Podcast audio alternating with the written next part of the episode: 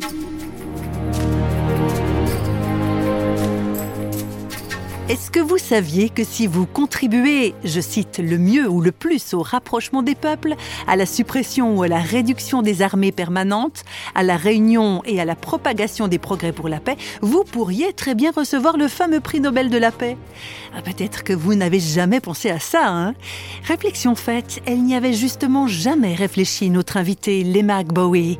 Alors que son pays, le Libéria, s'enfonçait dans la guerre civile, elle a largement contribué à y ramener la paix aux côtés d'une armée de femmes pacifistes. Des années plus tard, après encore bien d'autres actions spectaculaires, Lema reçoit une nouvelle qui la prend par surprise. Elle est co-récipiendaire du prix Nobel de la paix 2011. Ce que représente ce prix Nobel pour moi, c'est que le monde vous reconnaît si vous donnez le meilleur de vous-même. Quand j'ai commencé à militer, je ne comprenais pas ce qu'était le prix Nobel. Je travaillais tout simplement en faveur de mon pays. Je travaillais pour la paix, et puis le prix est arrivé, non seulement pour m'encourager moi, mais aussi pour encourager beaucoup d'autres femmes. Même si on ne reçoit pas de prix, là où nous en sommes maintenant dans le monde, on réalise que chaque effort peut au moins être reconnu et récompensé.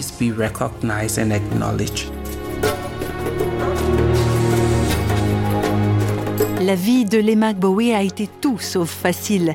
Alors qu'elle était encore sans formation et maltraitée par le père de ses enfants, Lema explique aujourd'hui d'où lui venaient les forces pour résister au désespoir.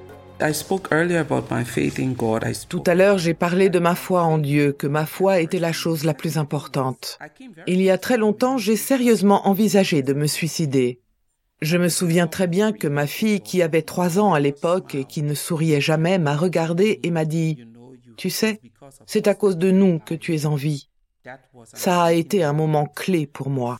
Depuis ce jour jusqu'à aujourd'hui, même en ce moment, tout ce que je fais dans ma vie, j'ai cette image non seulement de mes propres enfants, mais de tous ces jeunes pour lesquels je dois vivre et envers lesquels je dois faire le bien. Et quand on a cette sorte de vision à l'intérieur de soi, même quand on est extrêmement fatigué, comme je le suis à la minute où je vous parle, on peut tout de même se réveiller le matin et faire quelque chose d'important.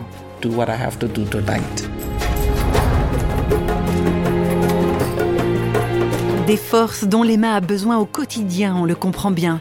Et puis un message important qu'elle veut faire passer, c'est celui du pardon, plus puissant que la haine. Porter le fardeau de la haine est plus lourd que de porter le fardeau du vivre en paix. La haine vous plombe, la haine est toxique. La haine va vous ronger comme le cancer. Si vous avez l'intention de vivre une vie bonne et vraiment pleine, il vaut mieux abandonner la haine plutôt que de vous y agripper, parce que ça vous dévore, que ce soit pour un problème conjugal, un problème familial, un problème aussi terrible que d'avoir été violé pendant la guerre. Il est plus facile de pardonner et d'aller de l'avant que de s'accrocher à la haine. Parce qu'encore une fois, regardons le monde. La haine, c'est ce qui nous a amenés là où nous en sommes à présent. La haine de la religion de l'autre, la haine à l'égard d'un groupe ethnique différent. La haine est quelque chose de très toxique et on ne devrait pas avoir à la transporter avec nous dans la vie.